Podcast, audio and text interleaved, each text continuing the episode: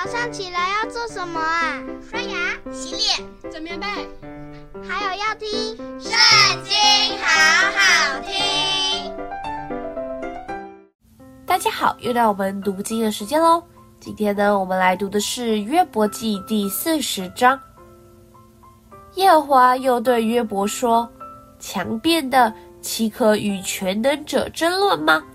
与神辩驳的，可以回答这些吧。”于是约伯回答耶和华说：“我是卑贱的，我用什么回答你呢？只好用手捂口。我说了一次，再不回答；说了两次，就不再说。”于是耶和华从旋风中回答约伯说：“你要如勇士束腰。我问你，你可以指示我。”你岂可废弃我所拟定的？岂可定我有罪，好显自己为义吗？你有神那样的宝贝吗？你能向他发雷声吗？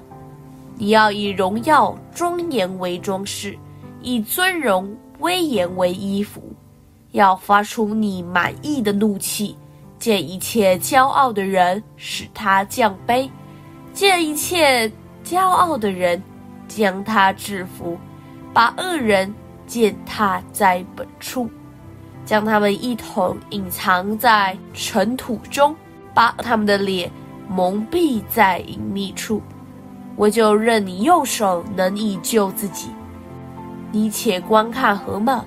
我造你也造他，他吃草与牛一样，他的气力在腰间，能力在肚腹的筋上。它摇动尾巴如香柏树，它大腿的筋互相联络，它的骨头好像铜管，它的肢体仿佛铁棍。